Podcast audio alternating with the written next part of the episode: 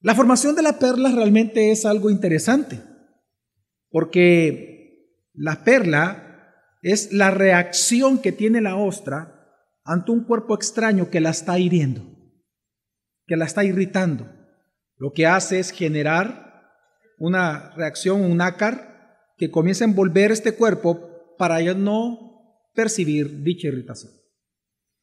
Nosotros al reflexionar en este año, en cada una de nuestras experiencias dolorosas o no dolorosas, nosotros hoy al final del año podemos estar agradecidos con Dios porque en Cristo Jesús esas experiencias dolorosas o no dolorosas se han convertido en grandes perlas en nuestro corazón porque Dios nos ha enseñado muchas cosas a través de ellas. En este día yo quiero hablarles acerca de algunas perlas que Dios ha cultivado en nuestro corazón a través de las experiencias que hemos vivido en este año. Pero son perlas de gran valor, perlas preciosas a nuestra vida, por el cual nosotros hoy al final del año tenemos que estar agradecidos con Él. Porque a pesar de lo que hemos vivido, Dios ha sido glorificado. Y grandes enseñanzas, grandes verdades, perlas hermosas. Él ha cultivado en nuestro corazón. Por eso el título del sermón es perlas que Dios ha cultivado en nuestro corazón en este año. Y como les decía, no es un texto, no es un sermón expositivo, sino que es un sermón temático. Yo hice una lista de aquellas enseñanzas, de aquellas perlas que Dios ha cultivado en el corazón de esta iglesia local llamada Gracias o Gracia durante este año. Pero entre las muchas que salieron, yo quiero enfocar en cuatro específicamente esta mañana. Y la primera de ellas, la primera gran perla que Él ha cultivado en nuestro corazón es que lo que Él nos ha enseñado durante este año es que la buena batalla de la fe se pelea en la esperanza de las recompensas eternas.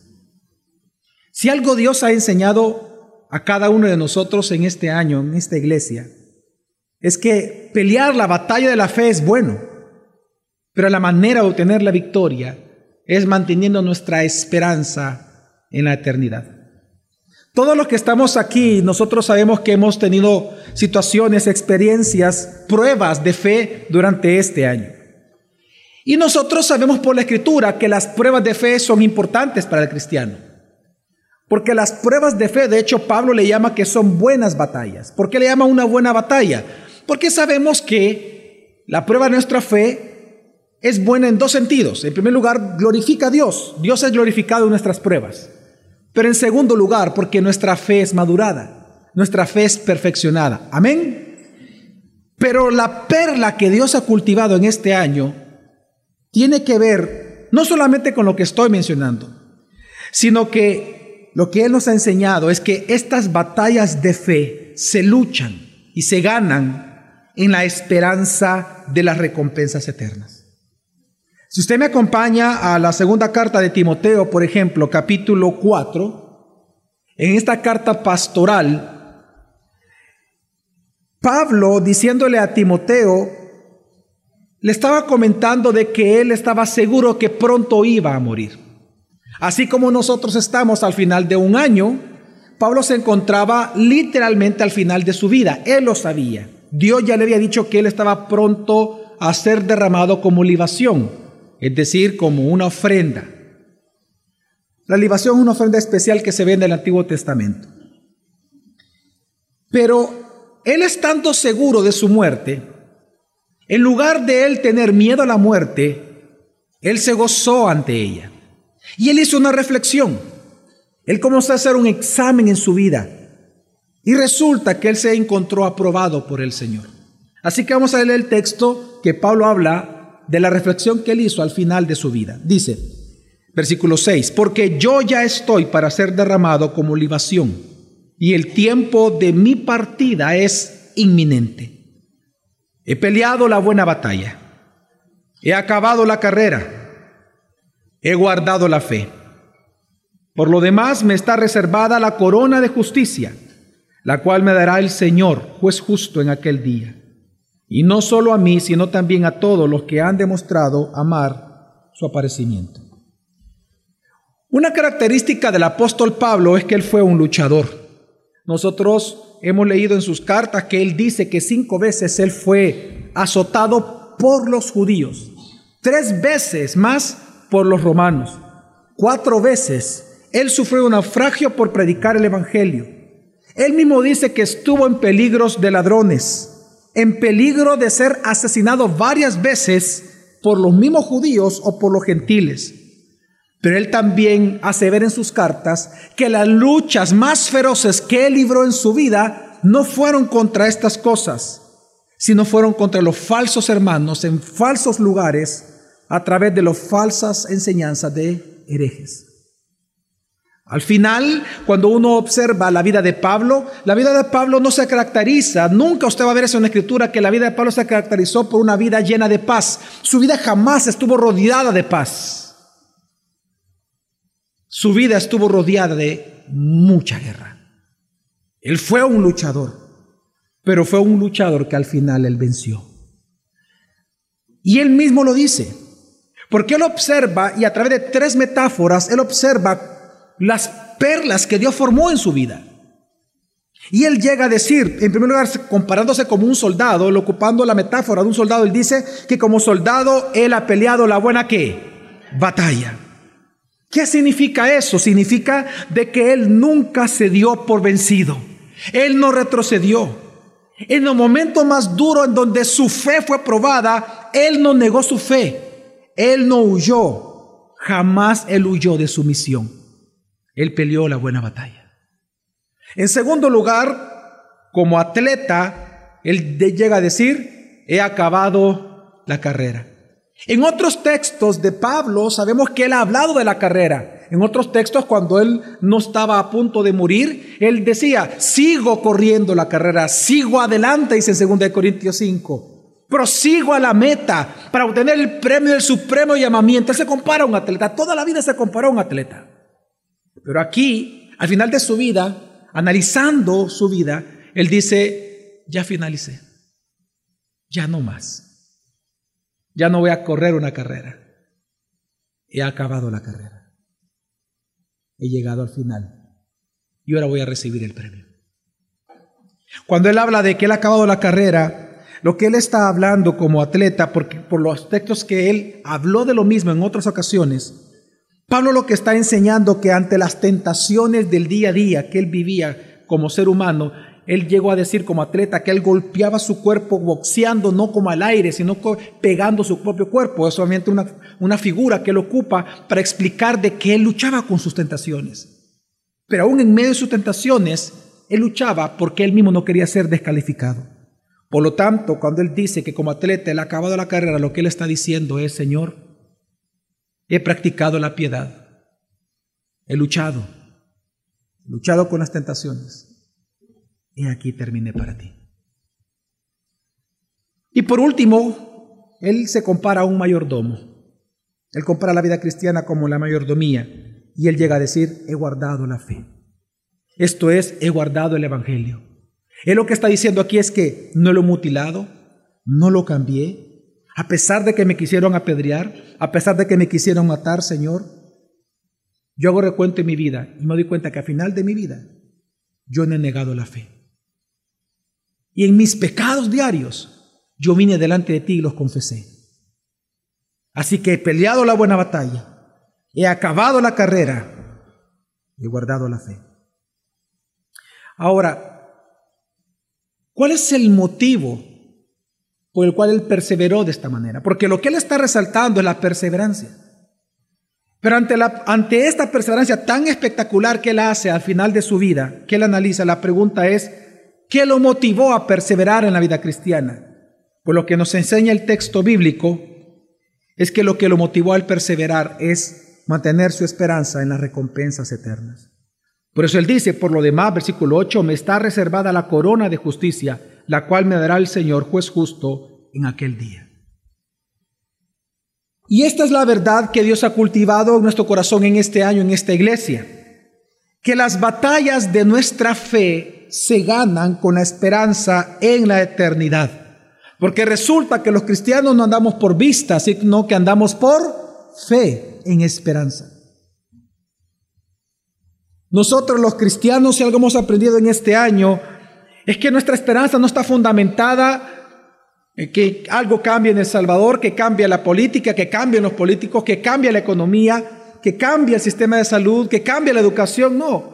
Nuestra esperanza para nosotros alabar al Señor, servir al Señor, adorar al Señor, para perseverar en la fe no tiene nada que ver con algo de este mundo. Si algo nosotros, por algo hemos perseverado en este año, en congregación, en servicio, en adoración, en cántico, en escuchar palabra, estudiar la palabra, meditar la palabra, es porque nosotros hemos puesto nuestra esperanza en la eternidad, en aquello que Dios nos prometió.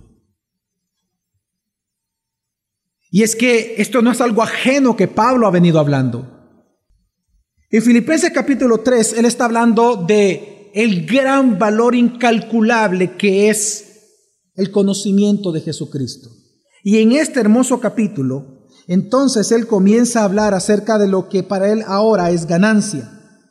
Y hablando entonces de la resurrección de los muertos, en ese tema, en el versículo 12 él dice, no que haya, no que ya lo haya alcanzado o que ya haya llegado a ser perfecto, sino que sigo adelante, a fin de poder alcanzar aquello para lo cual también fui alcanzado por Cristo. Y luego dice, hermanos, yo mismo no considero haberlo ya alcanzado, pero una cosa hago, olvidando lo que queda atrás y extendiéndome a lo que está delante, prosigo hacia la meta. Aquí ya compara su vida como un atleta que está corriendo una carrera. Él dice, prosigo hacia la meta. Pero ¿cuál, ¿qué es lo que a él lo motiva a perseverar? Él dice, para obtener el qué? El premio.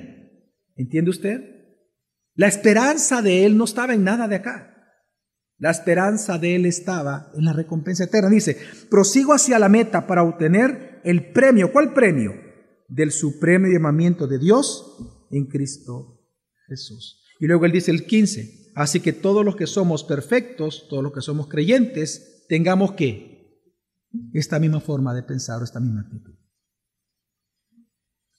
Hermanos, si algo Dios nos ha enseñado durante este año es que las batallas por nuestra fe se ganan en esperanza de la vida eterna, en esperanza de los premios eternos.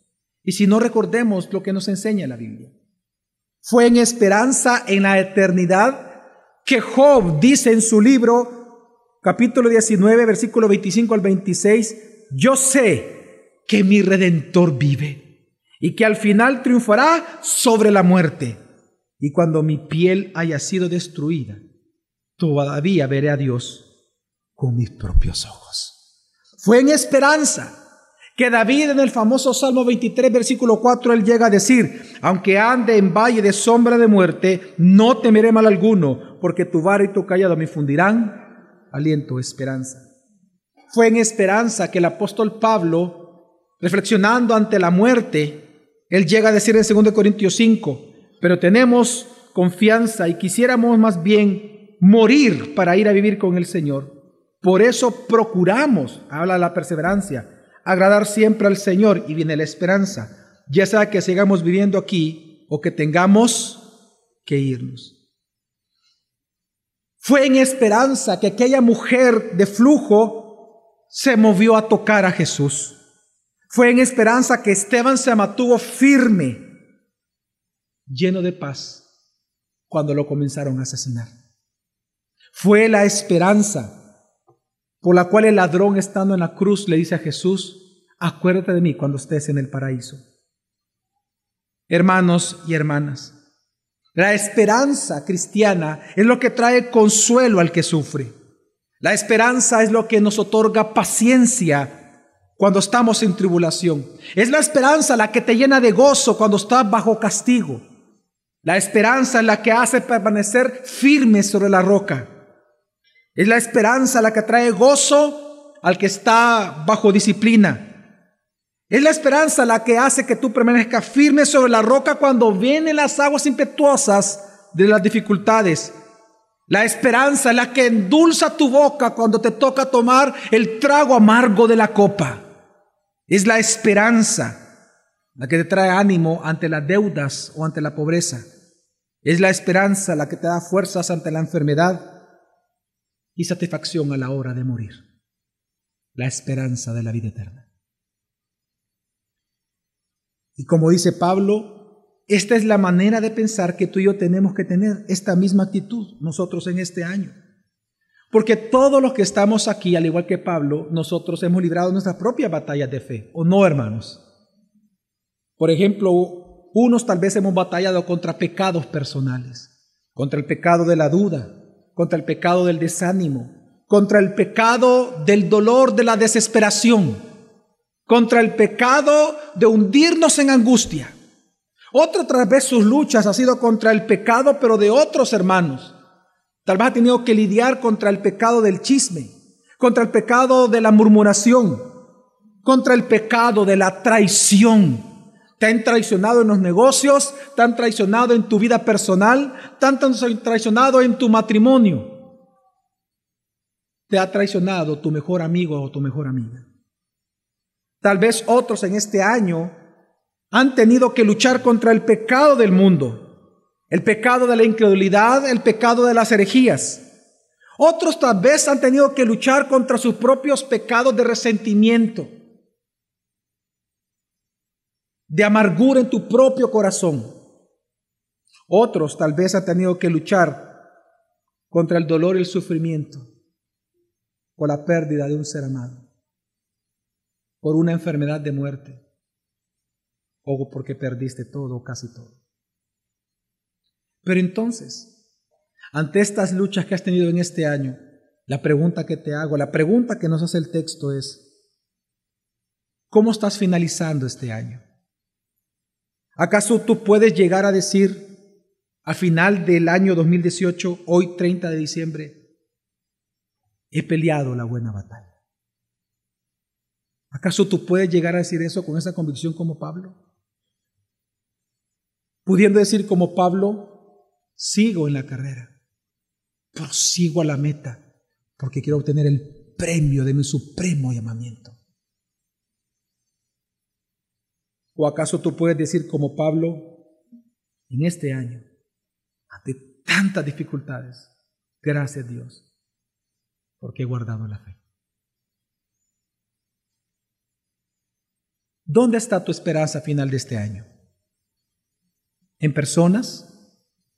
en tu propia identidad cristiana? Piensa cómo ha cambiado tu vida. Tal vez nosotros, por ejemplo, estábamos en otra localidad, hoy estamos en otra. Tal vez tú estabas en una ciudad y te ha tocado moverte a otra ciudad. Tal vez estás en un trabajo y tienes otro. ¿Dónde has puesto tu esperanza? ¿En personas? ¿En ti mismo? Es que mira el extremo en el cual nosotros podemos poner nuestra esperanza. En un extremo están las personas. Por desconfiar en Dios ponemos nuestra esperanza en personas. Es decir, esto es poner la esperanza en la incredulidad, en la duda de Dios o hacia Dios. Pero en el otro extremo está otro pecado, que es poner la esperanza en nuestra propia identidad cristiana, pecado de presunción. ¿Cuál es ese, pastor? El pecado en donde nosotros preasumimos que porque somos cristianos, Dios está obligado a no hacernos sufrir.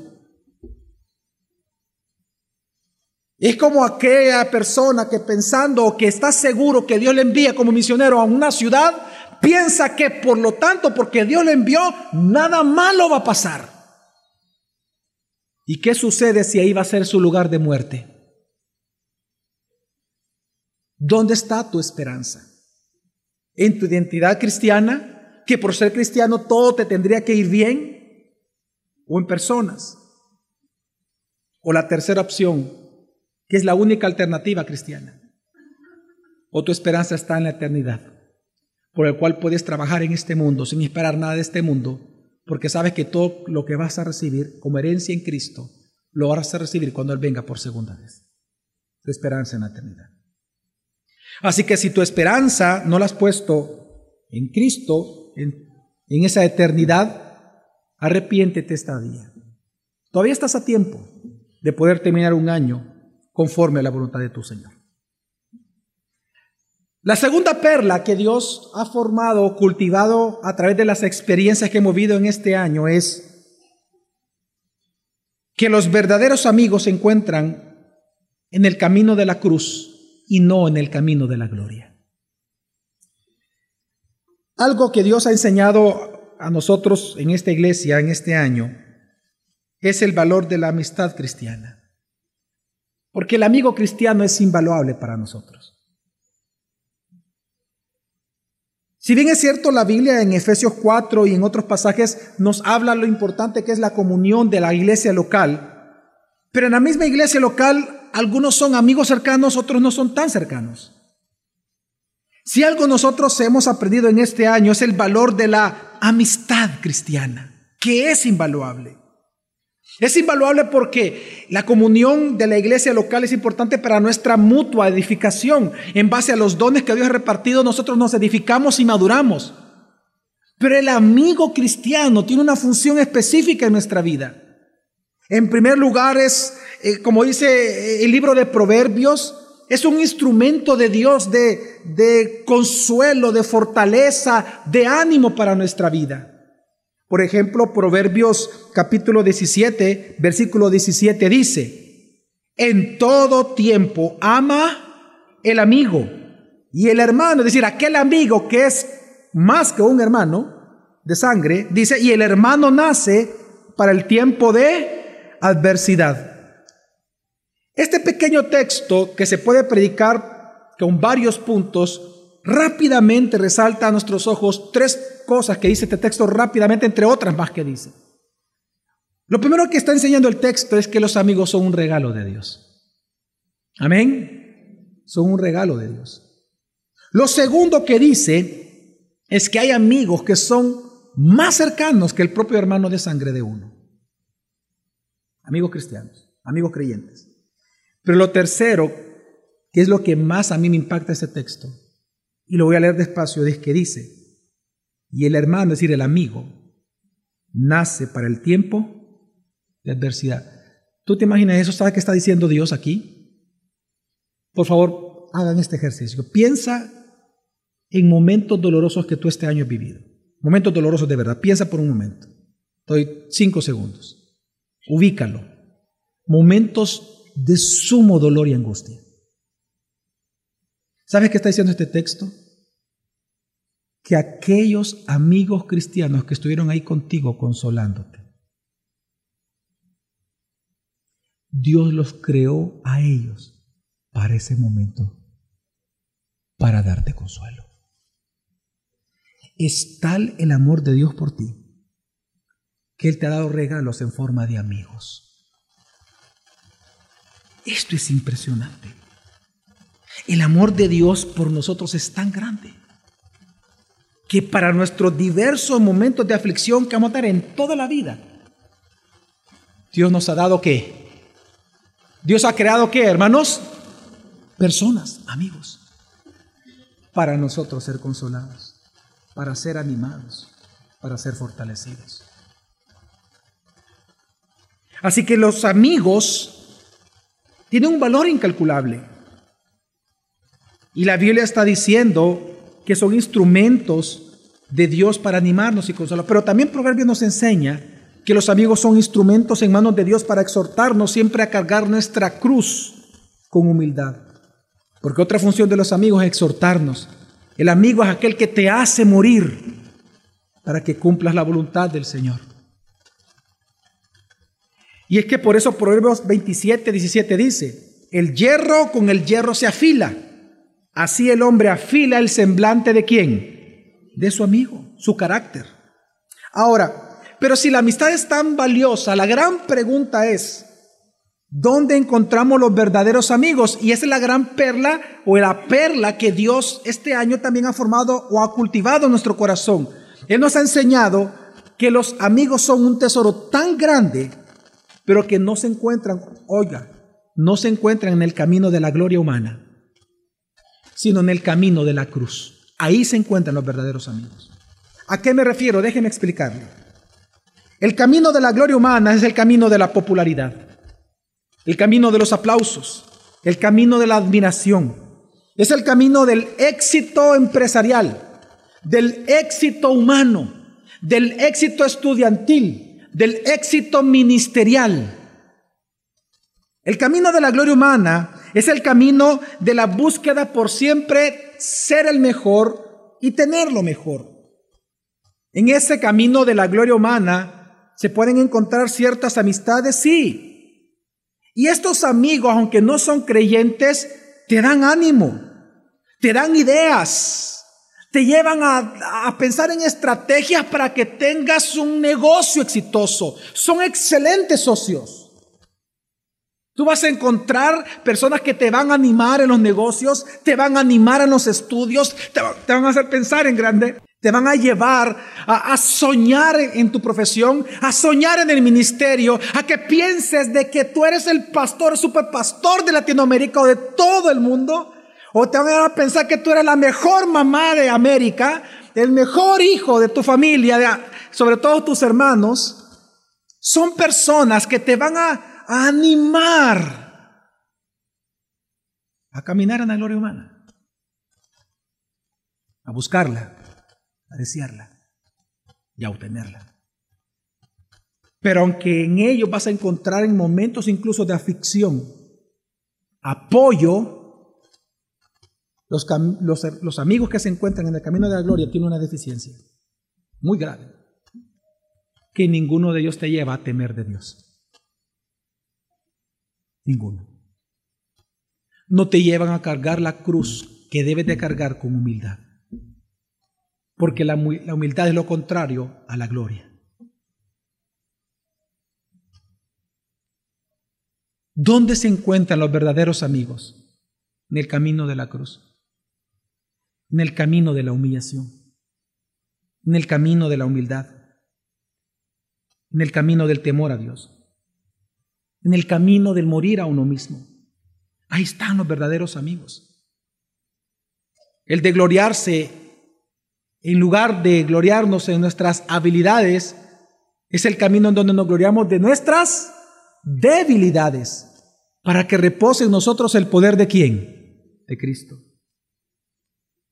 Es en el camino de la cruz donde tú encuentras verdaderos amigos, porque resulta que antes de ellos, de ser tus amigos, ellos ya son amigos de Cristo. Porque así lo dice la Escritura, vosotros sois mis amigos si hacéis lo que yo os mando. Ellos siempre buscan la voluntad del Señor. Por eso es que te hablan con la voluntad del Señor. Ellas son tus amigas. Ellos son tus amigos. Y puedes estar resentido o resentida contra ellas. Pero ante los ojos de ellos no quitan que ellas son y ellos son tus verdaderos amigos. Porque es en ese camino de humillación donde se encuentran, no en el camino de la gloria. Algo que Dios nos ha enseñado en este año es que las amistades verdaderas en Cristo se encuentran en el camino que Él recorrió, el camino de la cruz. Por lo tanto, al final del año 2018, piensa por un momento las amistades que has cultivado en este año. ¿En qué camino las estás cultivando? ¿En el camino del resentimiento? ¿En el camino del egoísmo? ¿En el camino de la gloria? ¿En el camino del éxito ministerial? ¿Del éxito humano? ¿Del éxito empresarial? ¿O en el camino de la humildad? ¿En el camino a los pies de Cristo? en el camino de la cruz. Todavía hay tiempo de arrepentimiento para que termines el año conforme a la voluntad de tu Señor. La tercera perla que Dios ha cultivado en nuestro corazón en este año es que claramente Él nos ha enseñado que debemos de obrar donde Él, Él ya está obrando. Ese ha sido un mensaje que hizo un fuerte eco en esta iglesia. Y esto lo recordamos en las palabras de Jesús en Juan 5 del 17 al 23. Pero él respondiendo le dice, hasta ahora mi padre trabaja y yo también trabajo. El contexto es que a Jesús lo acusaban de él transgredir el día sábado porque él sanaba en sábado. Pero entonces Jesús le responde ante esa pregunta de ellos, ¿por qué sanas en sábado? Jesús, esta es la respuesta. Yo trabajo porque mi padre hasta el día de ahora, ¿qué? Trabaja. Luego dice el 19, por eso Jesús respondiendo les decía, en verdad, en verdad os digo, que el Hijo del Hombre no puede hacer nada por su cuenta, sino lo que ve hacer al Padre. Porque todo lo que hace el Padre, eso también hace el Hijo como de igual manera. Pues el Padre ama al Hijo y le muestra todo lo que él mismo hace. Si algo Dios nos ha enseñado en este año en nuestra iglesia es que Jesús no vino a iniciar una obra nueva en este mundo. Jesús no vino a iniciar ninguna obra nueva, Él vino a completarla. Él vino a completar la obra que su Padre ya había iniciado muchísimos años desde la creación. Él vino a darle sentido a la historia. Él vino a explicar la historia. Él vino a completar. Él vino, él, vino a perfeccionar el camino redentivo, la historia de redención. Jesús no vino a iniciar una obra nueva. Él vino a participar y a completar la obra de su Padre. Pero así también nosotros con Dios. Nosotros hemos aprendido que así como Jesús, Él no hizo nada que su Padre no estaba haciendo, porque Él solo hacía lo que su Padre le mostraba que Él estaba haciendo, de igual manera nosotros. Si algo hemos aprendido es que cuando Dios viene y por amor, Él te muestra dónde Él está obrando el Evangelio en alguna persona, si Él te lo muestra a ti, es porque automáticamente Él te está invitando a que participes de dicha obra. Porque dice la Escritura que la razón por el cual Dios le muestra al Hijo lo que Él está haciendo es por amor al Hijo. ¿Pero para qué? Para que lo acompañen a hacer. Qué hermoso el sentimiento en el corazón de un papá o de una mamá cuando los hijos, por ejemplo, comienzan a usar las cosas de los padres. Quiero que entiendas que de la misma manera Dios te ama a ti y a mí. Y amó a su hijo de esa manera. La razón por la cual el padre mostraba lo que él estaba haciendo al hijo era para decirle, ven acá, aquí vas a sanar, en él estoy trabajando, sánalo. Porque lo amaba. Por lo tanto, al final de este año tú tienes que preguntarte, ¿has participado? ¿Has sido obediente en cada momento en que Dios te ha mostrado dónde Él está obrando el Evangelio en ciertas personas? Así que si tú todavía no has participado o fuiste negligente en participar en aquellas cosas que Dios te mostró, hermano, todavía estás a tiempo para terminar el año haciendo la voluntad de tu Señor. Amén. Y en cuarto lugar, la cuarta perla que Dios ha cultivado en nuestro corazón a través de las experiencias que hemos vivido en este año es la siguiente. Es la gran verdad que Jesucristo es el mismo ayer, hoy y por los siglos. Al final de este año nosotros podemos observar, hermanos, que nada es igual bajo el sol. Al final del año 2018 hemos aprendido que nada en esta vida será lo mismo que ayer, hoy ni mañana. Si hay una verdad que nosotros reconocemos hoy, a final del año, es que nada es inmutable en la creación. Nada es inmutable, todo cambia. Solo al final de este año 2018 veamos que el mundo entero ha cambiado solo en un año. Por ejemplo, a nivel geopolítico, nada es igual. Este año hemos visto que pueblos han desaparecido por desastres naturales, mientras que nuevas tierras han surgido. Hace 15 días un pueblo en un país asiático fue arrasado el pueblo entero por un maremoto y ya se volvió un lugar inhabitable. Dejó de existir del mapa y de la política de ese país el pueblo tal, la alcaldía tal. Desapareció completamente el pueblo. Pero por otro lado, todos los años aparecen nuevas islas en el océano donde se las pelean los diferentes países, los grandes países. Surgen nuevas islas. Y después de cinco o seis años comienzan a habitarlas, ya reclamadas por ciertos países. Nada es igual. Pueblos desaparecen, nuevas tierras surgen. A final de este año hemos observado que gobiernos han terminado su periodo. Políticos han dejado su lugar mientras que nuevos políticos ahora han asumido sus puestos. Y no estoy hablando solamente de El Salvador, estoy hablando en todo el mundo, pasa lo mismo. Cuatro años, cinco años, lo que más que duran. Filosóficamente el mundo ha cambiado. Ya no es lo mismo que era en enero. Países que eran contra el aborto, resulta que al final de este año, en solo en 12 meses, aprobaron leyes en pro del aborto. Países en Sudamérica, un país en Sudamérica que en enero era pro aborto, resulta que ahora es contra el aborto y derogó la ley. Las filosofías cambian.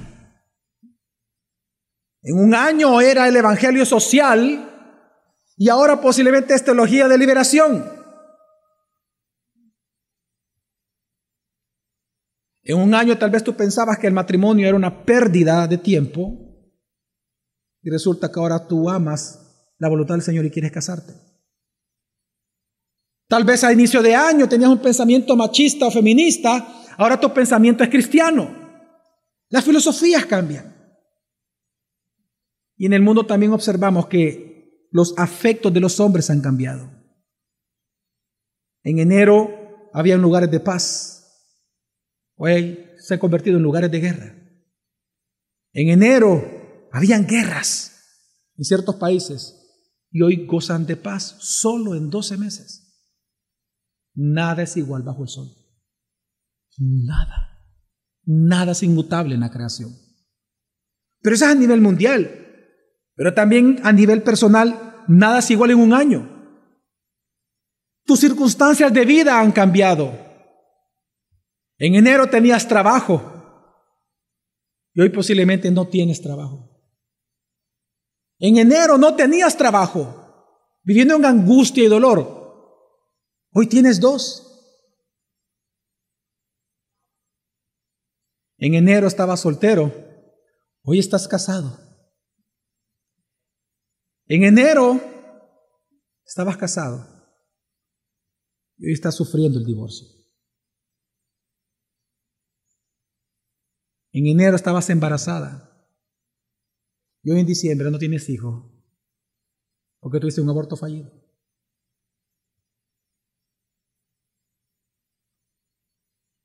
En enero no estabas embarazada y hoy en diciembre te falta poco para dar a luz. Tus circunstancias han cambiado. En enero vivías en una ciudad y resulta que hoy en diciembre vas a vivir en otra.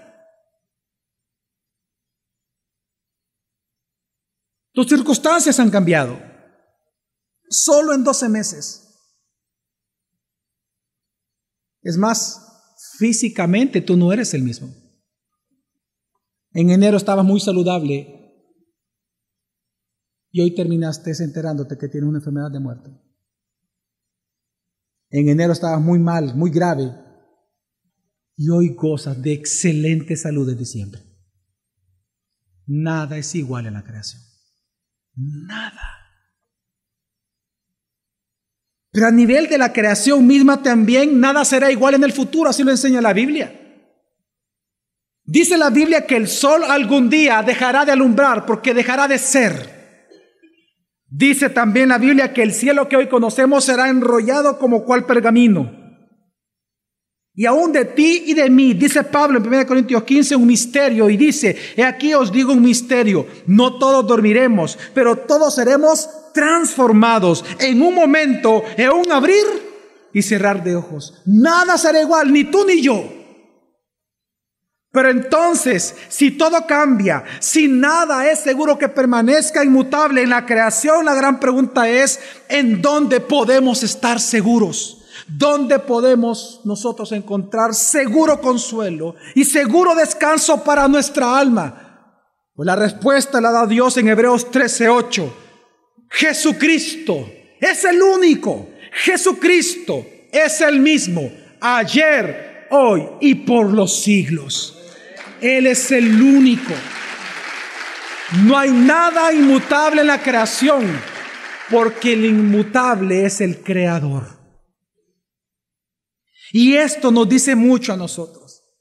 Porque lo que Hebreos también nos está diciendo es que hasta el día de hoy, seguramente Jesús es confiable. Él es confiable. Él es tu fuente de seguridad. Él es tu consuelo. Él es quien enjuaga tus lágrimas hasta el día de hoy y quien llena de gozo y alegría tu alma. Él es quien, quien hasta el día de hoy te sigue diciendo, venid a mí, venid a mí, los que están cargados y trabajados, que yo os haré descansar. Porque Jesucristo es el mismo ayer, hoy y por los siglos, hasta el día de hoy. Él sigue consolando al alma angustiada. Hasta el día de hoy Jesús sigue salvando, sigue sanando y sigue perdonando pecados. Hasta el día de hoy Jesús sigue haciendo los pecados negros como blancos cual nieve. Hasta el día de hoy el siervo de la parábola de Jesús sigue gritando hasta el día de hoy. Sigue gritando, vengan, vengan, vengan a las bodas. La mesa está lista entren a la cena, a las bodas del Cordero.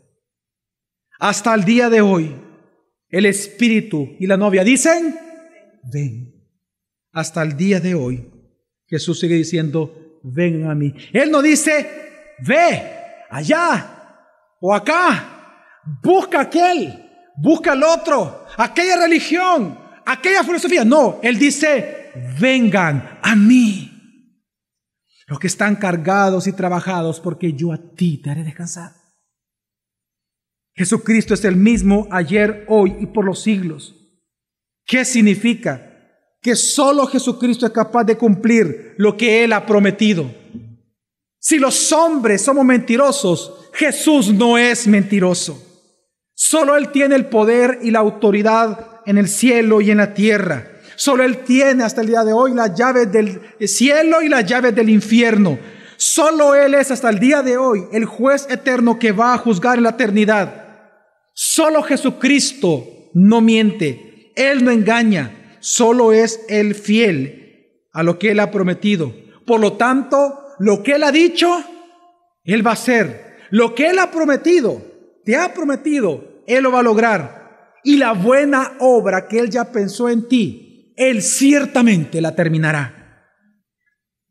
Porque Jesucristo es el mismo ayer, hoy y por los siglos. Ciertamente, hermanos, hermanas, el cielo y la tierra pasarán. Pero las palabras de mi Rey y mi Redentor jamás van a pasar. Él es nuestro consuelo. Él es nuestro refugio. Torre fuerte, castillo mío es mi libertador. Por todo lo anterior en este año 2018, podemos decir como uno de los salmos que más me gusta a mí en la vida. Alabado, alabemos todos a Dios porque Él es bueno, porque para siempre es su misericordia. Vamos a orar.